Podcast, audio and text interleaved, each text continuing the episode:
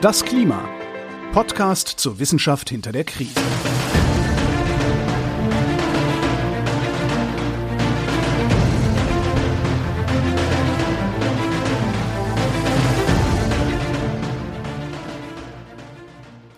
Hier ist das Klima, der Podcast zur Wissenschaft hinter der Krise. Wir lesen den aktuellen Bericht des Weltklimarats und erklären den aktuellen Stand der Klimaforschung jeden Montag mit Claudia Frick und Florian Freistetter.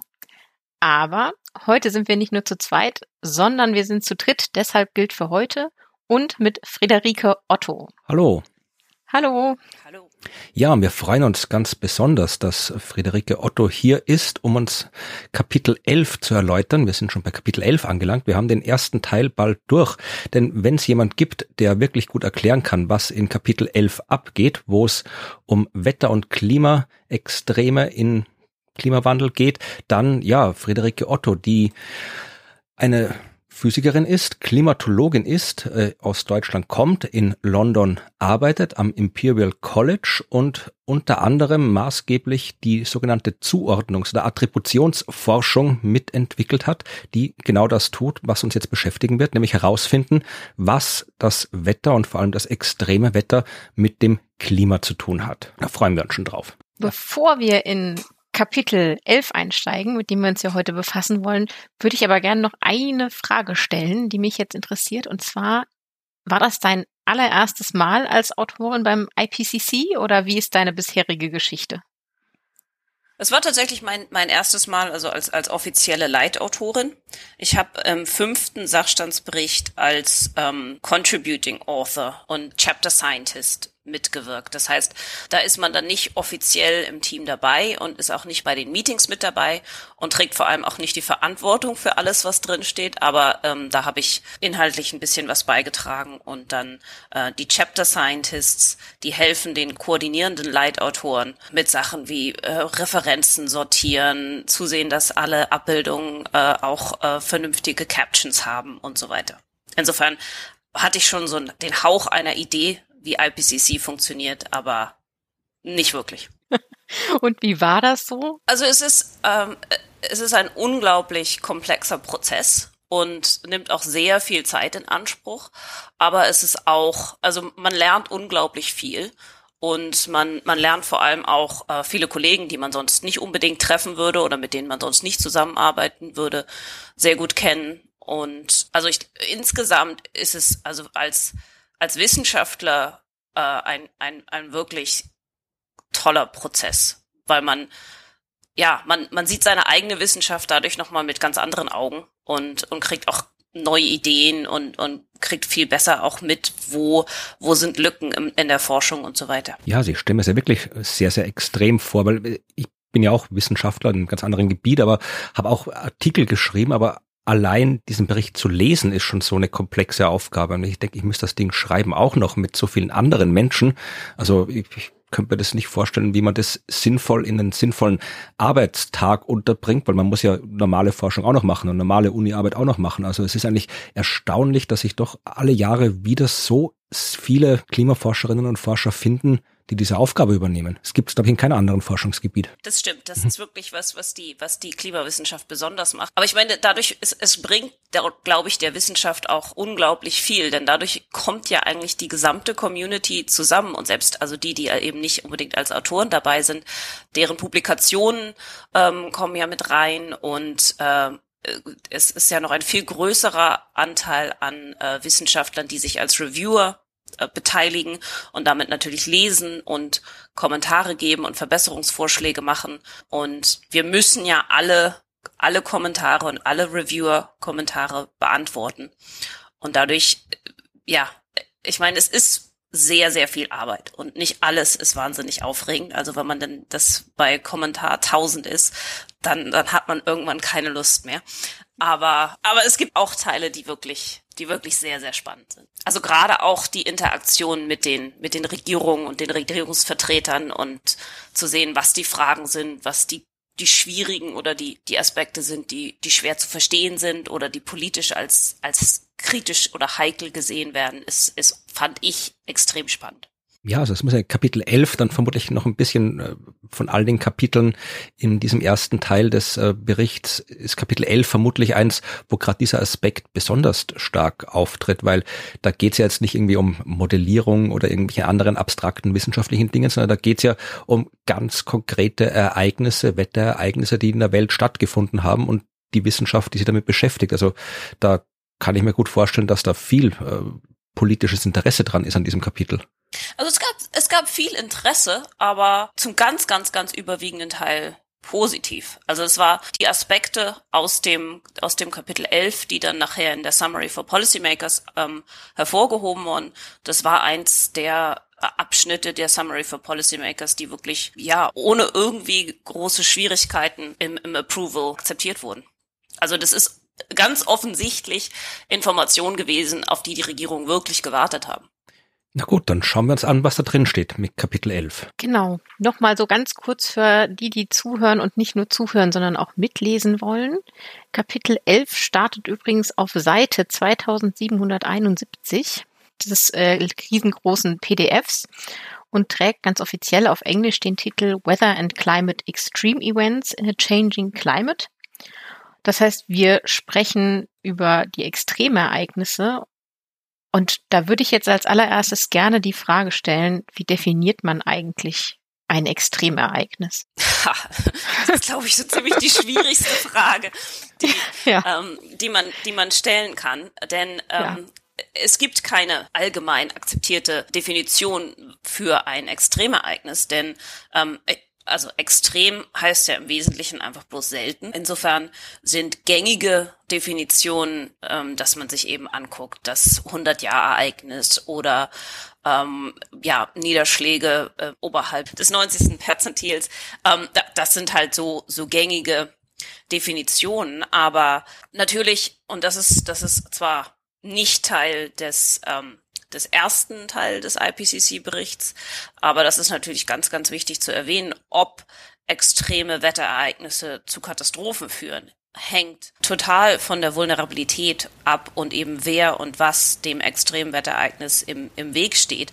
Und damit kann natürlich auch ein Ereignis, das jetzt zum Beispiel vom, vom rein meteorologischen nicht besonders selten ist, zum Beispiel ein, ein Zehnjahresereignis, kann sehr gravierende Konsequenzen haben und damit dann natürlich für alle, die es, die es erleben, trotzdem extrem sein. Insofern äh, gibt es gibt nicht die eine Definition, aber in diesem in dem Kapitel 11 ähm, geht es halt einfach um um die Ränder der Verteilung möglichen Wetters. Nur zur Erklärung, damit äh, diejenigen, die das noch nicht so oft gehört haben, wissen, worum es geht, weil uns das in dem äh, Kapitel noch sehr oft begegnen wird. Also so zehn Jahresereignis, hundert Jahresereignis, das sind äh, Ereignisse, die rein statistisch gesehen alle 10 oder 100 oder was auch immer Jahre vorkommen. Also, und da ist, oder zumindest mit den Daten, die man bisher gesammelt hat, alle 10 oder 100 Jahre vorkommen. Und wenn die dann aber in der Gegenwart öfter als 10 oder 100 Jahre vorkommen, dann ist es irgendwie ein Extremereignis, wenn ich das richtig verstanden habe. Ja, wobei es also wichtig ist zu betonen, dass es heißt, es ist also statistisch alle 100 ja. Jahre. Das heißt aber, dass in jedem Jahr hat man eine einprozentige Chance, dass ein solches Ereignis auftritt. Das heißt, es kann durchaus sein, dass es 200 Jahre Ereignisse hintereinander gibt. In, insofern sollte man sich also nicht zu sehr an den 100 Jahren aufhängen in, in seiner Vorstellung, was damit gemeint ist. Ja, ich glaube, das ist auch das große Problem oder der Kernpunkt von diesem Kapitel, weil da geht es ja genau darum festzustellen, ist das jetzt extrem, ist das jetzt außergewöhnlich und hängt das mit dem Klima zusammen? Weil, wie gesagt, es kann auch rein durch Zufall können dann irgendwie, kommen vielleicht an, in fünf Jahren hintereinander 500 Jahresereignisse. Das ist ja, ohne dass irgendwas Besonderes vorgefallen ist. Das ist ja ein chaotisches System. Und jetzt rauszufinden, äh, was hat das mit dem Klima zu tun? Hat das was mit dem Klima zu tun? Ich glaube, das ist genau das, worum es geht in Kapitel 11. Zumindest im, im äh, zum großen Teil, ja. Genau, und da sind wir bei der Attributionsforschung, der Zuordnungsforschung, die ich in der Einleitung kurz erwähnt habe. Und vielleicht sollten wir die auch nochmal gleich zu Beginn abklären, weil da äh, kann man kaum den besseren finden zum Erklären. Friederike Otto hat ein Buch geschrieben, Wütendes Wetter auf der Suche nach den Schuldigen für Hitzewellen, Hochwasser und Stürme. Das ist äh, schon vor zwei Jahren erschienen und ich habe es äh, sehr, sehr gern gelesen. Also äh, alle, die ihr zuhört und mehr wissen wollt, lest das Buch bitte auch. Und da ist sehr schön erzählt, wie das funktioniert, weil das ist ja wenn ich mich erinnere, früher so, wenn ich mich mit dem Thema beschäftigt habe, hieß es immer, ja, wir können nicht sagen, ob dieser Wirbelsturm, diese Überschwemmung was im Klima zu tun hat. Jetzt können wir es aber sagen, zumindest in vielen Fällen können wir es sagen. Und dass wir es sagen können, liegt an dieser Zuordnungsforschung und die ist, glaube ich, wichtig. Also da müssen wir wissen, was das genau ist und wie man das genau macht. Ja, also ähm, das wird ja auch im, im Kapitel 11 äh, erklärt, denn es ist tatsächlich eine der, der wesentlichen neuen äh, Methoden oder neuen Techniken, die es, die es eben im Bereich der Klimaforschung gibt. Kapitel 11.2 beschäftigt sich eben mit, mit den Methoden und die Attributionsforschung ist, ist, ist eine davon und eine, die halt relativ ausführlich drankommt, weil sie neu ist. Und ähm, was wir bei der Attributionsforschung machen, ist im Wesentlichen eben die Frage beantworten, ob und wenn ja, wie sehr sich die Intensität und Wahrscheinlichkeit für bestimmte Extremwetterereignisse verändert hat durch den menschengemachten Klimawandel. Und ähm, die, die Idee, wie man das äh, methodisch macht, ist, ist gar nicht so kompliziert, sondern äh, als erstes muss man ähm, die Frage beantworten, die Sie mir vorhin gestellt haben. Was ist denn eigentlich ein Extremereignis? Was ist das Extremereignis, ähm, für das wir uns interessieren? Und dann, ähm, also zum Beispiel, wenn es, äh, wenn es jetzt eine Hitzewelle ist, dann ähm, kann man sagen, okay, bei Hitzewellen interessieren uns die Temperaturen und zwar in einem bestimmten geografischen Bereich. Zum einen und eben auch zu einer bestimmten Jahreszeit, also wenn wir jetzt sagen zum Beispiel Hitzewellen in äh, Nordeuropa im Sommer, dann gucken wir uns an, was sind mögliche Temperaturen im Sommer in Nordeuropa. Und dann findet man raus, dass zum Beispiel Temperaturen über 30 Grad, also tägliche Maximumtemperaturen über 30 Grad, im Schnitt ein Zehnjahresereignis sind in der Welt, in der wir heute leben, mit 1,2 Grad globaler Erwärmung. Und dann vergleichen wir das mit möglichen Temperaturen im Sommer in Nordeuropa in einer Welt, wie sie ohne den menschengemachten Klimawandel wäre. Und ähm, da wir genau wissen, wie viele Treibhausgase zusätzlich in der Atmosphäre sind seit Beginn der industriellen Revolution, kann man in, in Klimamodellen, aber auch ähm, statistischen Modellen basierend auf Beobachtungsdaten eben diese ähm, zusätzlichen Treibhausgase aus der Atmosphäre rausholen und damit eine Welt simulieren, wie sie wäre 1,2 Grad kühler. Und dann findet man bei, bei Hitzewellen in Nordeuropa raus, dass zum Beispiel äh, Temperaturen, tägliche Maximumtemperaturen über 30 Grad ein Jahrhundertereignis wären ohne den Klimawandel. Und weil der einzige Unterschied zwischen diesen beiden Welten möglichen Wetters der menschengemachte Klimawandel ist, kann man eben diese Verschiebung der Wahrscheinlichkeit, also diese Verzehnfachung der Wahrscheinlichkeit dem Klimawandel zuordnen. Aber es sind trotzdem, wenn ich mich richtig erinnere an das, was ich auch in äh, deinem Buch gelesen habe, trotzdem immer noch Wahrscheinlichkeitsaussagen. Also wenn ich jetzt eine konkrete Hitzewelle habe, dann kann ich nicht sagen, mit, sagen wir, die ist definitiv wegen Klima oder die ist definitiv nicht wegen Klimakrise entstanden, sondern ich kann nur sagen, wie wahrscheinlicher oder wie, wie häufiger diese Ereignisse jetzt in der Klimawelt sind, in der wir leben, im Vergleich zu der, in der wir nicht leben.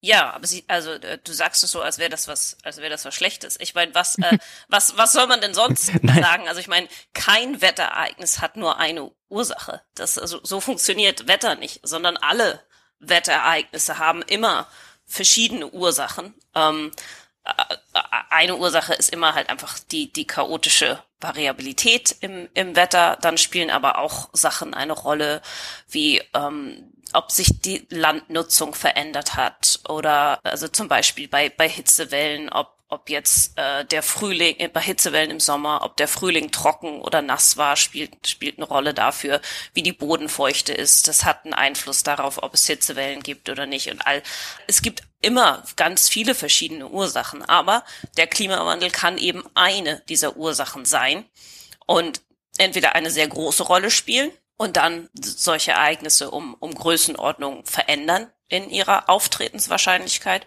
oder der Klimawandel kann eben eine, eine kleine Rolle spielen oder keine. Ich wollte nur ein paar Missverständnisse vorbeugend ausräumen, weil es ja oft in der, gerade in der medialen Darstellung, wenn da wieder irgendwo ein Hochwasser oder eine andere Wetterkatastrophe im Wetterextrem passiert, dann läuft es ja meistens darauf hinaus, dass man zumindest in, in den Medien und in der Öffentlichkeit immer gerne sagen möchte, das ist eindeutig wegen Klima oder nicht wegen Klima, aber das ist eben die Wissenschaft, die reale Wissenschaft dahinter funktioniert eben anders, weil eben das Wetter so komplex ist. Naja, aber ich meine, das ist auch mit allen anderen vergleichbaren, also zum Beispiel, wenn man jetzt rausfinden möchte, äh, ist die Krebserkrankung, weil man geraucht hat oder nicht. Mhm. Äh, ja, man kann keine, man, man kann nicht sagen, dass das Rauchen die einzige Ursache in diesem Krebsfall war. Aber man, man, man weiß halt sehr genau, dass sich die Wahrscheinlichkeit durchs Rauchen sehr deutlich erhöht hat. Genau, ja. Also das, aber ich glaube, da kommen wir ein bisschen zu weit in die Wissenschaftskommunikation schon mit hinein. Also da äh, können wir vielleicht später mal drüber mhm. reden, weil wir müssen auch mal kurz vermutlich über Wissenschaftstheorie reden und über deine Doktorarbeit, die fand ich auch sehr interessant. Aber eigentlich wollen wir über Kapitel 11 noch reden und wir sind, wenn ich mal so die Inhaltsverzeichnis durchgehe, also Daten und Methoden haben wir jetzt eigentlich schon durch und erklärt. Wobei ich gerade noch mal nachfragen wollte, ja. weil ich für mich das sich jetzt so ein bisschen so in meinem Kopf auch noch mehr sortiert, während wir sprechen.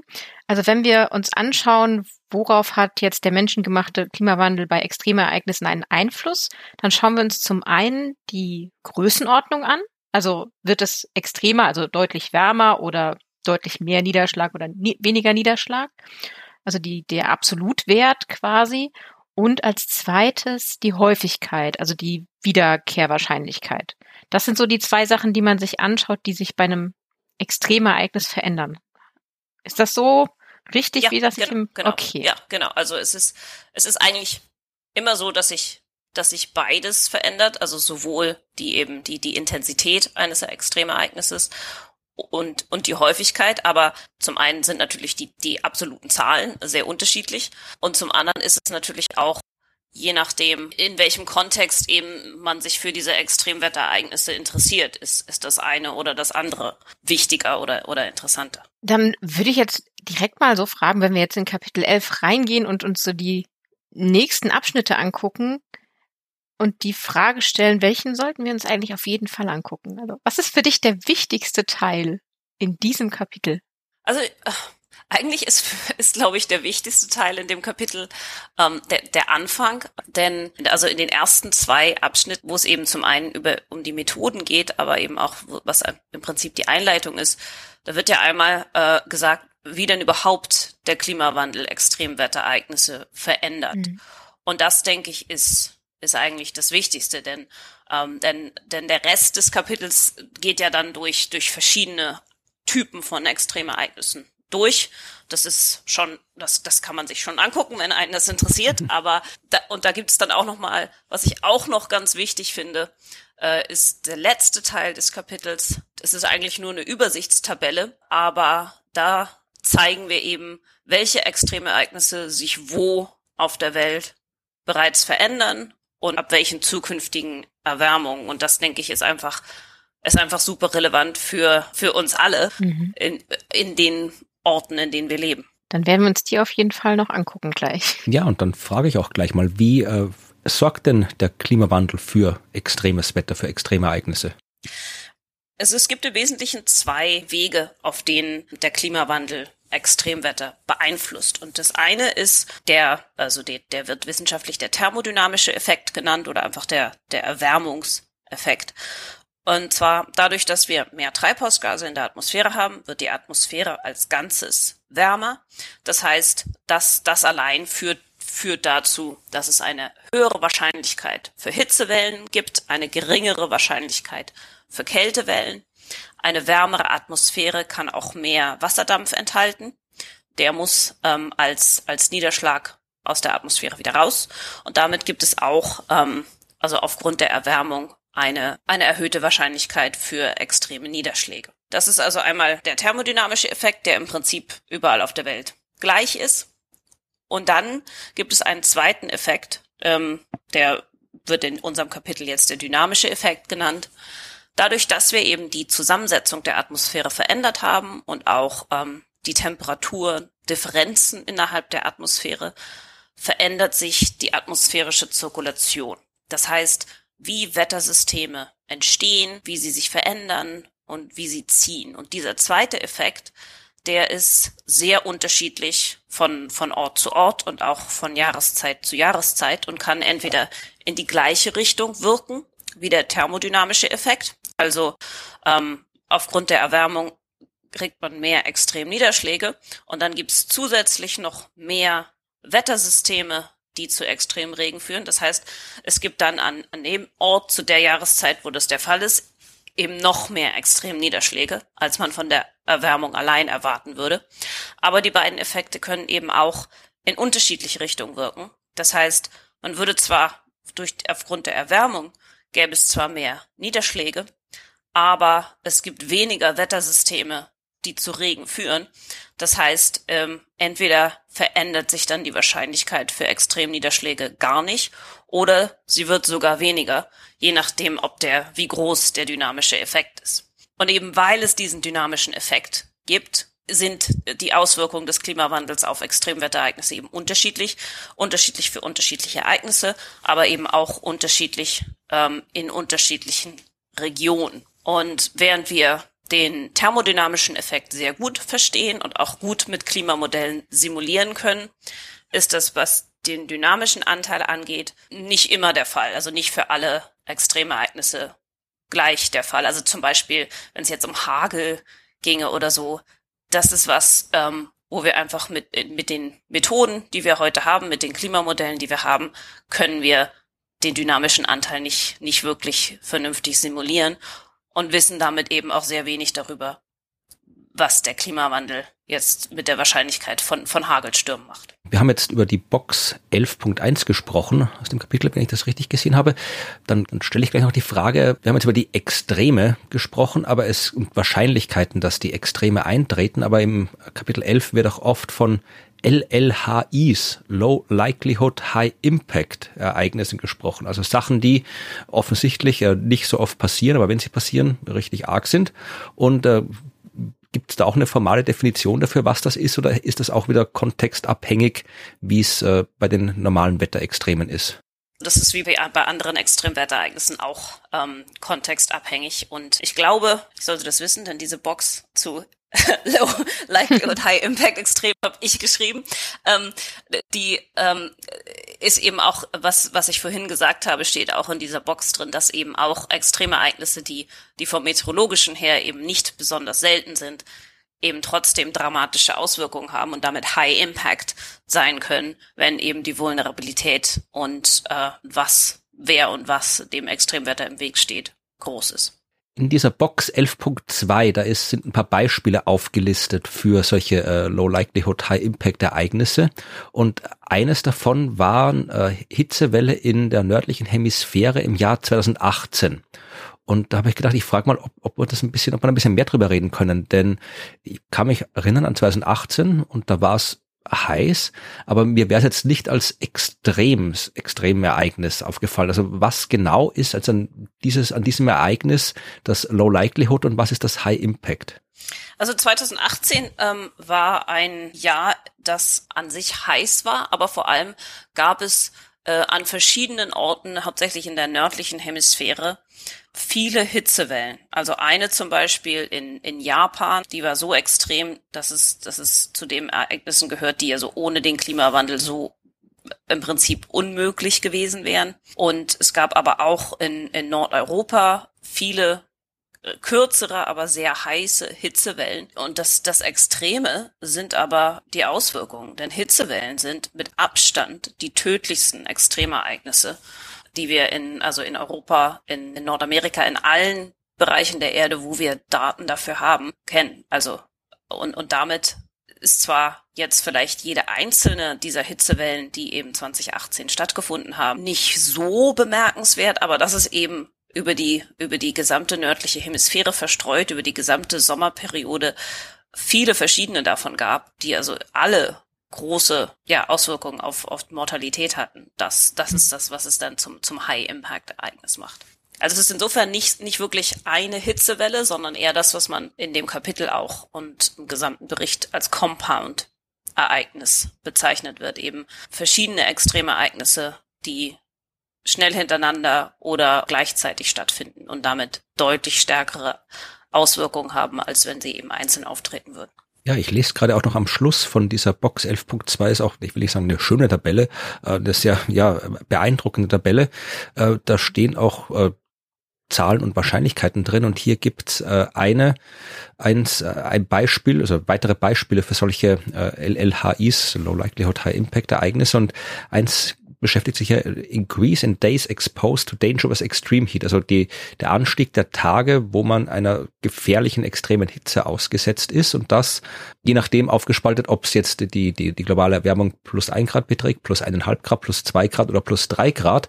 Und äh, ja, wenn man sich das anschaut, wo wir so hinsteuern, dann werden es vermutlich nicht eineinhalb und nicht zwei werden, sondern vielleicht eher drei werden. Und da steht dann 80 Prozent der Landfläche ist äh, einer gefährlichen Hitze ausgesetzt. Äh, über und bei den tropischen Regionen äh, ein Drittel des ganzen Jahres. Also das, das sowas, das ist da so versteckt hier in dieser, versteckt ist es ja nicht. Man kann im Detail hinschauen, wo man möchte und es stehen immer Sachen drinnen über die Zukunft, die man ja, zum Glück mhm. genau weiß, aber eigentlich gar nicht so genau wissen will. Also 80 Prozent der Landfläche, die, wo man uns einer gefährlichen Hitze ausgesetzt wird, ist das, ja, das schockiert mich. Also das hat mich öfter schon schockiert in diesem Bericht. Weil diese ganzen, wir haben auch, das ist vielleicht, können, kannst du da auch was dazu sagen.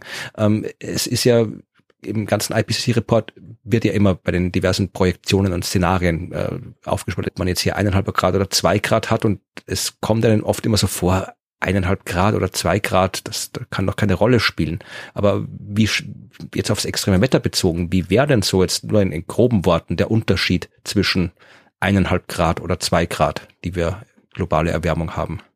Naja, also zum Beispiel ähm, die, die Hitzewelle, ähm, an die sich vielleicht ähm, viele Leute erinnern, also auch wenn, wenn jetzt die Zuhörer sie nicht selbst erlebt haben, aber die dieses Jahr in, in Kanada und im Nordwesten ähm, der mhm. USA stattfand. Ähm, das ist in, in der Welt, in der wir heute leben, also mit 1,2 Grad globaler Erwärmung, ist das ungefähr ein Jahrtausendereignis. Also immer noch ähm, ein, ein wirklich äh, seltenes Ereignis. Aber in einer 2-Grad-Welt muss man in der Region mit solchen Hitzewellen alle fünf bis zehn Jahre rechnen. Das ist ein deutlicher Unterschied. Das ist der Unterschied, also mhm. von den weniger als, als einem Grad ähm, Unterschied in globaler Erwärmung. Da muss ich auch sagen, dass die Tabelle ähm, in dieser Box einem da sehr die, die Augen öffnet, auch mit konkreten Zahlen oder, oder Angaben, die dort stehen, also diese Extreme Extremes, da musste ich auch erstmal schlucken, als ich das, das Wort gelesen habe. Also wo es dann so quasi ein Tausendstel, also alle ein tausendjähriges Ereignis ist, wo man dann sieht, dass eben die Wahrscheinlichkeit von 20 Tagen von solcher extremen Hitze in 20 Jahren von einem Grad bei auf anderthalb dann zu 50 Tagen steigt, bei zwei Grad zu 150. Und das ist ja dann schon ein Faktor drei zwischen 1,5 und zwei Grad. Und bei drei Grad sind wir bei über 500. Und das finde ich schon, schon einen extremen Faktor. Also zwischen 1,5 und drei Grad liegt zehnmal so viele heiße Tage in 20 Jahren. Diese Zahlen, die ihr da zusammengetragen habt in der Tabelle oder du zusammengetragen hast in der Tabelle, Gibt es da noch viel mehr? Also ist das nur eine Auswahl? Das ist eine Auswahl, aber es gibt nicht viel mehr, weil einfach die Forschung zu Extremereignissen überhaupt und, und vor allem eben auch zu, zu sehr extremen Extremereignissen ist, ist doch relativ jung. Also im Vergleich zu, zu anderen Bereichen der Klimaforschung gibt's deutlich weniger Publikationen. Also vor allem eben so äh, zu, zu diesen ähm, Low Likelihood, High Impact äh, Ereignissen, wo es eben äh, um Jahrtausende Ereignisse geht. Also es gibt schon noch mehr, als was in dieser Tabelle ist, aber jetzt nicht tausendmal mehr oder so, okay. sondern es gibt vielleicht das Dreifache an Studien dazu. Ähm, hast du im Gefühl, wird sich da einiges verändern in nächster Zeit? Also wenn der nächste IPCC-Bericht kommt, gibt es dann da viel, viel mehr genau zu solchen Ereignissen? Ich hoffe, ähm, ich hoffe sehr. Ähm, und vor allem, was uns vor allem sehr fehlt, äh, in diesem äh, IPCC-Bericht und vor allem eben auch zu, zu den Extremereignissen ist äh, akademische Literatur zu Extremereignissen im globalen Süden. Das sieht man sehr deutlich, wenn man sich in der Summary for Policymakers die, die Abbildung 3 anschaut. Das ist im Prinzip ja eine bildliche Darstellung der, der Tabelle, ähm, die am Ende vom, vom elften Kapitel ist. Und da sieht man so zum einen, wie sich Hitzeextreme und heftige Niederschläge und Dürren bereits verändert haben aufgrund des Klimawandels, aber man sieht eben auch, in welchen Teilen der Welt wir das nicht wissen, weil es eben entweder nicht genug Daten oder vor allem aber nicht genug akademische Studien oder überhaupt keine akademischen Studien dazu gibt. Und da sieht man gerade für, für Niederschläge und Dürren, ähm, dass im globalen Süden da ähm, ja da einfach viel fehlt und, und wir wirklich nicht wissen, was jetzt schon passiert. Und dann entsprechend auch ein bisschen weniger darüber wissen, was passieren wird, oder ist das davon unabhängig? Ja, nein, nein, nein, das, das, das ist nicht unabhängig davon, sondern mhm. dementsprechend auch, was passieren wird. Okay. Es ist halt nicht so, die Datenlücken sieht man nicht so deutlich, wenn es um zukünftige Studien geht, ähm, weil Klimamodelle natürlich überall Daten machen, äh, mhm. produzieren und Beobachtungsdaten eben nicht. Das, also da sieht man die, die Lücken deutlicher. Aber in den Bereichen, wo man keine Beobachtungsdaten hat, kann man ja auch die Klimamodelle nicht vernünftig evaluieren. Das heißt, wir wissen nicht, wie viel, wie, inwieweit die Klimamodellprojektionen denn was mit der Realität zu tun haben oder nicht. Und damit sind also auch die, die zukünftigen Projektionen in den Bereichen deutlich unsicherer als, als eben für andere Teile der Welt. Stelle ich mir auch gerade, wenn ich weiterdenke, dann für die Attributionsforschung natürlich sehr, sehr schwierig vor. Ja, wenn diese Daten von dem aktuellen Zustand fehlen. Das heißt, das ja. zieht sich dann durch. Ja. Wie ist das eigentlich jetzt hier bei der, speziell wenn es jetzt um die Attributionsforschung geht, um die Zuordnung von Extremwetterereignissen mit der Datenlage? Wir haben das in den restlichen Kapiteln des Berichts, äh, da gab es ja immer alle möglichen Datenquellen. Also ganz viel konnte man mit Satellitendaten machen. Äh, da ist es ja vereinfacht gesagt egal, welches Land man betrachte, weil vom Weltall aus kann ich halt überall hinschauen. Ganz viel hat mit lokalen Messstationen machen müssen und da kommt es halt darauf an, äh, bin ich wo, wo eine Messstation ist oder nicht. Das hatten wir in der letzten Folge, haben wir darüber geredet, über äh, den Mittelmeerraum und dass der europäische Mittelmeerraum vollgepflastert ist mit Messstationen, der afrikanische und arabische Mittelmeerraum so gut wie gar nicht. Also welche, welche Art von äh, Datenquellen braucht die Attributionsforschung vorrangig? Und gibt es da genug oder fehlen da welche? Also dass welche fehlen, wissen wir schon, aber äh, kann man das irgendwie anderweitig lösen, als dass man vor Ort Daten sucht? Kann man mit Paleo-Daten arbeiten? Gut, muss man auch vor Ort suchen. Aber wie ist die Datenlage? Das habe ich mich gefragt, wie ich das alles gelesen habe. Das Problem ist genau das gleiche. Also ähm, man braucht eigentlich Daten von, von Wetterstationen, um eben die Frage, die wir ganz am Anfang hatten, ähm, beantworten zu können, nämlich was ist denn eigentlich das Extremereignis? Denn wenn man eine Attributionsstudie machen möchte, dann ist es ja meistens, also zumindest wenn, wenn ich Attributionsstudien mache und die meisten Kollegen auch, machen wir das ja nicht, weil man gerade auf dem Wetterbericht irgendwas Schönes gesehen hat, sondern eben weil ein Ereignis äh, stattgefunden hat, das Auswirkungen auf, auf Mensch und Natur hat. Und damit kriegt man zum Beispiel Berichte, dass es Überschwemmungen gibt oder, oder sowas. Und um dann zu wissen, haben sie irgendwas und, und wenn ja, was haben diese Überschwemmungen mit dem Klimawandel zu tun, muss man ja also erstmal von eben den, den Auswirkungen, wo es Fotos oder und Berichte und so weiter von gibt, zurückgehen zu, was ist denn eigentlich das Wetterereignis? Also was hat denn diese, diese Überschwemmung ausgelöst? War das ein kurzer, heftiger Regenfall in, in dieser Region, wo, wo es überschwemmt wurde? Oder hat es tagelang geregnet in der Region? Oder hat es eigentlich ganz woanders geregnet, aber dadurch, wie das, ähm, wie die Hydrologie funktioniert und das Flussmanagement, ist es eben dort zu Überschwemmungen gekommen? Und diese Fragen die sind essentiell wichtig, um zu wissen, wofür man denn überhaupt die Attributionsstudie machen soll. Aber die kann man nicht beantworten ohne Daten von Wetterstationen. Die, die Wetterstationsdaten, das sind aber tatsächlich die Daten, an die wir jetzt alle sofort denken. Also äh, Tagestemperatur oder Tagestemperaturverlauf, genau. Tagesmaximaltemperatur, okay. Gut, also nicht noch zusätzliche Daten, die man vielleicht noch. Nein, nein, nein, nein, das, das, das, das, was man sich so vorstellt, was man mit dem Thermometer okay. in, äh, seit, seit Jahrhunderten äh, in Wetterstationen messen kann.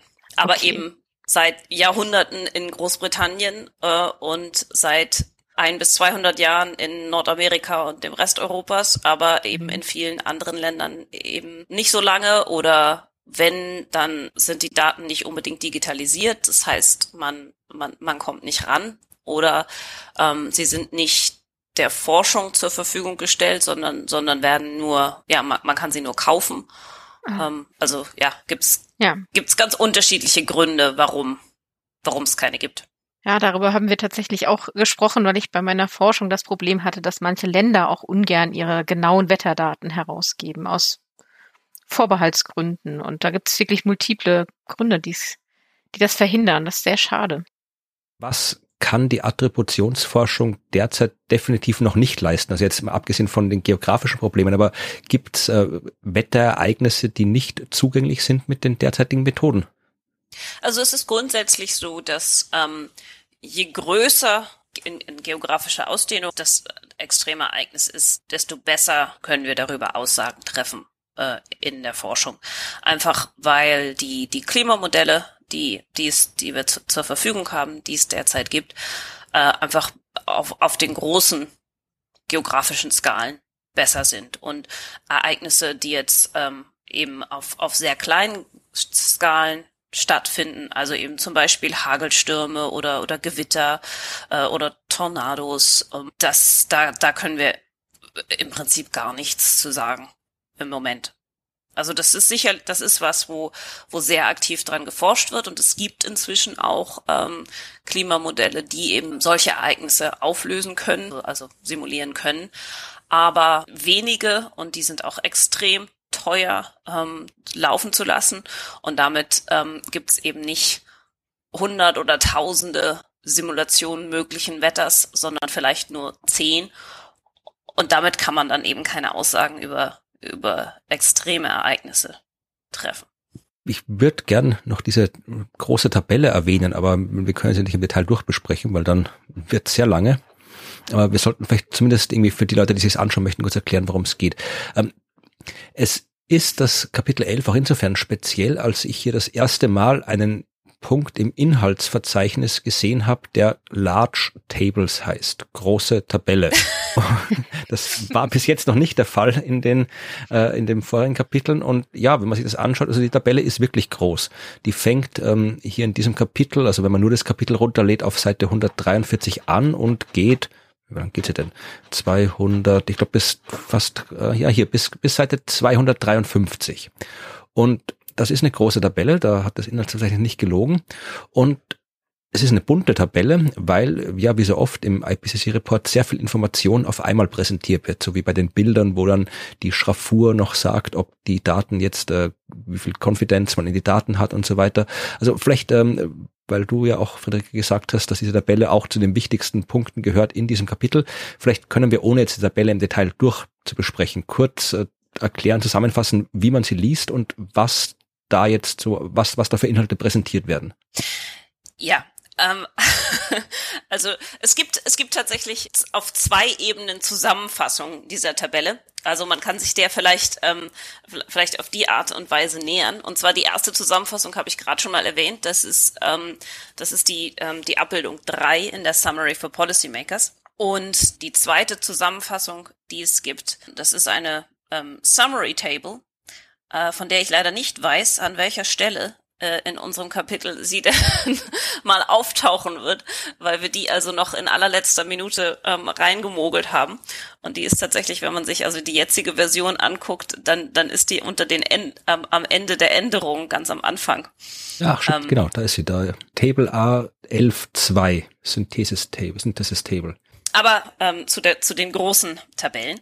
Also die, diese Tabellen zeigen, für extrem extreme äh, Temperaturen und extreme Niederschläge und Dürren den Wissensstand, wie sich die Extreme verändert haben in, Beob in den Beobachtungen. Das ist der, das ist, das ist der erste Teil. Dann ob und wenn ja, wie sehr das mit dem Klimawandel zu tun hat, also der Attributionsteil. Das ist die, die zweite Spalte. Äh, und dann, wie sich das eben in Klimaprojektionen bei 1,5, 2 und 4 Grad verändern wird. Und zwar für, also zum einen für jeden Kontinent auf der Welt, und zwar einmal für den Kontinent als Ganzes und dann aber auch für jede einzelne Region auf diesem Kontinent. Und es gibt ein, ein Color Coding, das heißt also für die extreme Hitze ist, je intensiver das Rot, desto größer ähm, ist die unser Vertrauen in darin, wie wie sich ähm, wie sich diese Extremereignisse verändern. Also zum Beispiel, wenn man sich jetzt für Afrika extreme Temperaturen anguckt, da haben wir also bei den Beobachtungs, äh, bei beobachteten Trends und auch bei Attribution haben wir Medium Confidence, dass extreme Hitze zunimmt und äh, extreme Kälte abnimmt. Aber eben der Grund dafür, dass es nur nur Medium Confidence ist, ist eben, weil, weil es relativ wenig Beobachtungsdaten gibt und auch wenig Studien. Aber dann bei 1,5 Grad ist es schon very likely. Da wird also das Rot deutlich intensiver. Und bei 4 Grad ist es virtually certain, ähm, wie sich, wie sich die, die, mhm. die Temperatur, extreme Temperaturen verändern. Und das Gleiche, ähm, also in, in Blautönen ist es dann für Niederschläge und das ja und das gleiche also die gleichen also ähnliche äh, Color Coding gibt es auch für die verschiedenen Typen von Dürre also für also Zunahme in Rot und Abnahme von Dürre in Blau. Eine Frage, die mich so mir sofort gestellt hat, als ich die ähm, den Anfang dieser Large Table gesehen habe, wo ja dieser Color Coding ähm, dargestellt ist, da gibt es tatsächlich noch über Virtually Certain einen dunkleren Rotton, über dem steht Fact. Das sind 100 Prozent. Ja. Okay. Wow. Kommt Wird das vergeben? Kommt in dieser Tabelle tatsächlich nicht vor. Okay. Ist aber insofern haben wir es mit reingenommen, als es für den für den äh, IPCC-Bericht als äh, insgesamt wichtig ist. Denn fast alle Aussagen in dem oder viele Aussagen in diesem Bericht haben ja eben diese, diese Confidence Statements, wo eben drin steht, mhm. mit wie großer Sicherheit wir das, wir das wissen. Aber es gibt eben Aussagen, die haben keine. Und das sind mhm. Fakten.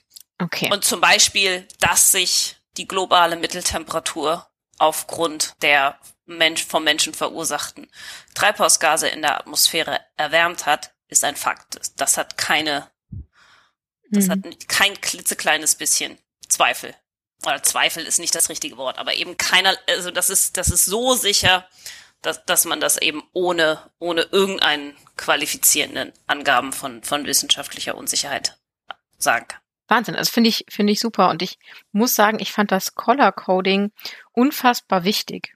Also, das gibt einem beim drüberscrollen schon einen Eindruck, den man mitnehmen kann und beim Lesen erst recht eine Unterstützung. Und ich finde, das ist ja eigentlich ein Detail, wo ich so dachte, naja, also man hätte ja auch sagen können, das ist nicht so wichtig, das machen wir nicht. Aber ihr habt das gemacht und ich finde das richtig gut und das könnte man doch in den anderen Teilen des Berichts auch öfter mal anwenden.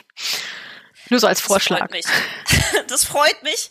Also ich glaube, diese Tabellen waren auch äh, wahnsinnig viel Arbeit. Ähm, die ganzen ähm, Veröffentlichungen zusammenzutragen. Und, und aber also, ja, ich, ich würde dem auch zustimmen, dass es sich, dass es wirklich eins der, sag ich mal, alltagstauglichsten Teile in, in dem Kapitel ist.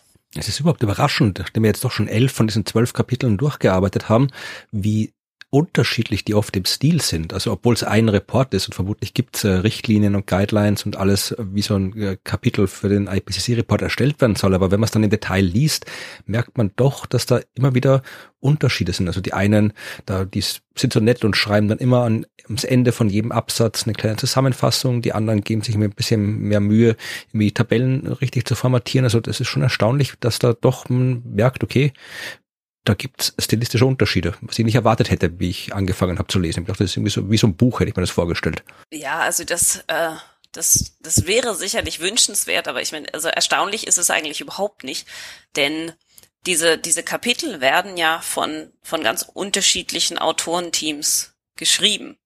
Mhm. Und ähm, natürlich gibt es, gibt es Guidelines, also zum Beispiel eben, wie man wie man mit, mit Unsicherheit umgeht und, und so weiter. Aber wir kriegen eine Outline des, ähm, des Berichts.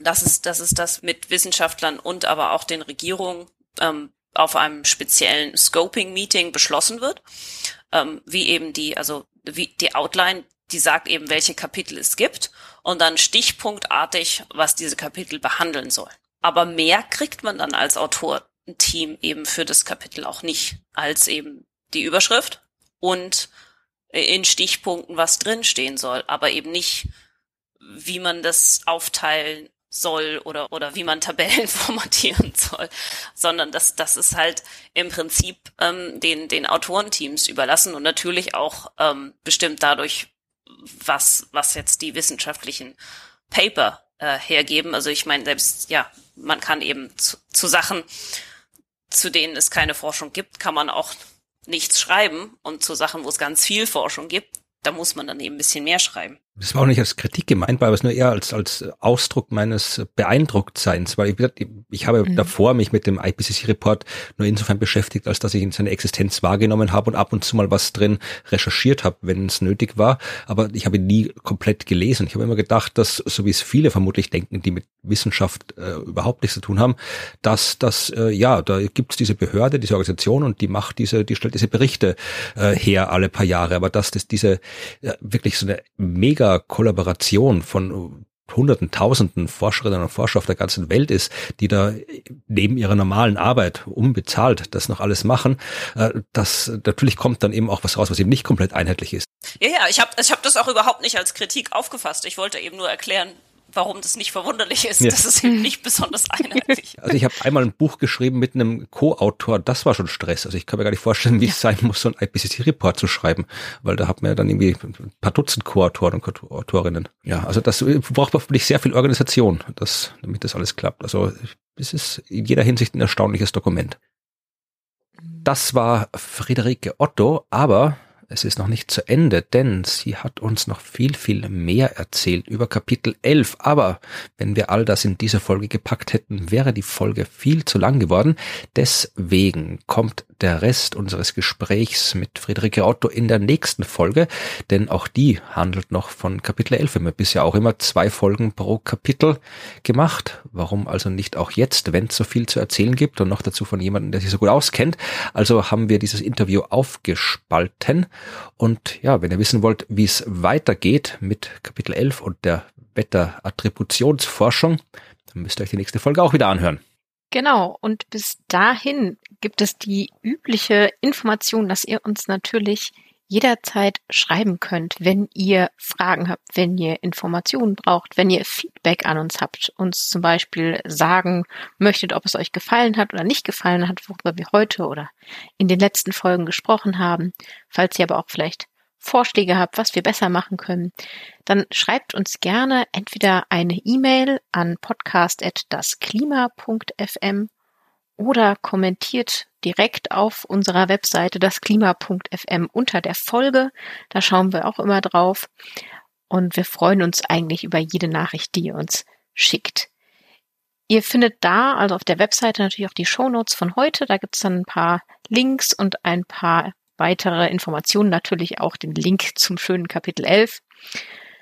Ja, und ansonsten freuen wir uns, wenn ihr uns abonniert habt oder abonnieren werdet auf egal welcher Podcast-Plattform ihr einen Vorzug geben möchtet und erzählt weiter, dass wir hier das machen und dass wir über den Bericht sprechen und dass da noch ein paar Folgen kommen, auch von Teil 1.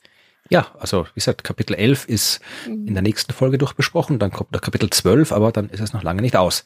Aber was dann alles kommt, hört ihr, wenn wir mit Kapitel 12 durch sind. Aber ansonsten müssen wir erstmal Kapitel 11 machen und bis dahin sagen wir Tschüss. Tschüss.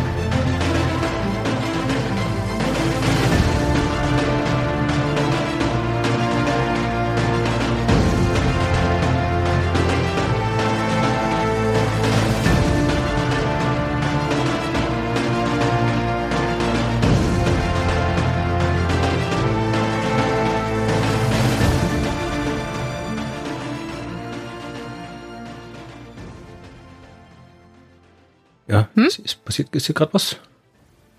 Sorry, ich, mein Computer hat gerade ganz viele Geräusche gemacht. Achso, alles gut. Und das kam okay. ganz okay. Wir schneiden auch manchmal Flieger raus, die hier drüber fliegen.